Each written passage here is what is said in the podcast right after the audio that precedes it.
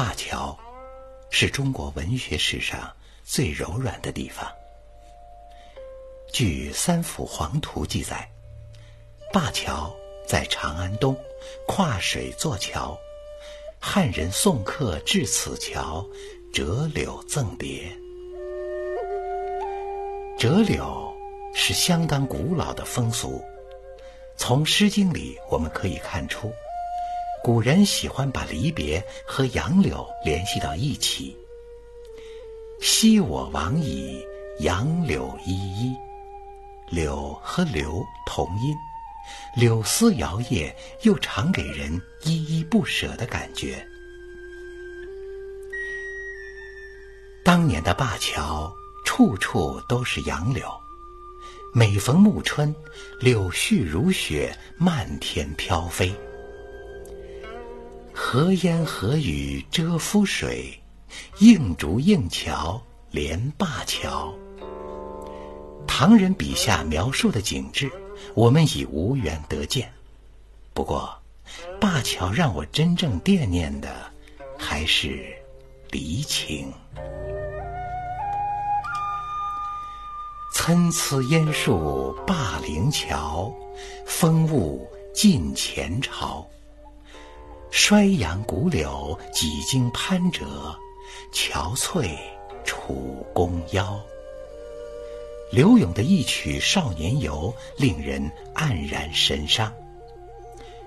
送君霸陵亭，灞水流浩浩，上有无花之古树，下有伤心之春草。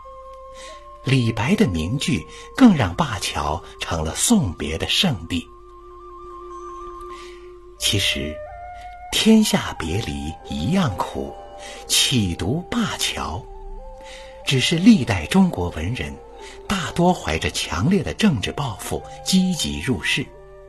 于是乎，失意的与得意的，留守的与调迁的，豁免的与发配的，相知的与敌对的，都来到了灞桥。小小的灞桥。沉积了中国文人太多的离愁别绪，太多的扼腕叹息。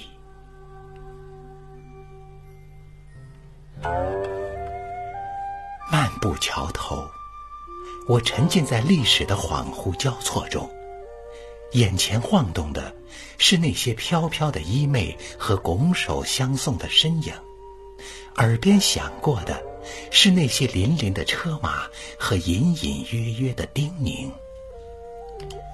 灞桥东岸，几株垂柳弯腰驼背，摇曳着古枯的枝条。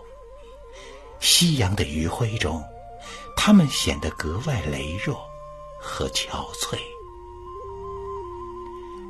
回望长安，暮色苍茫。离山如睡，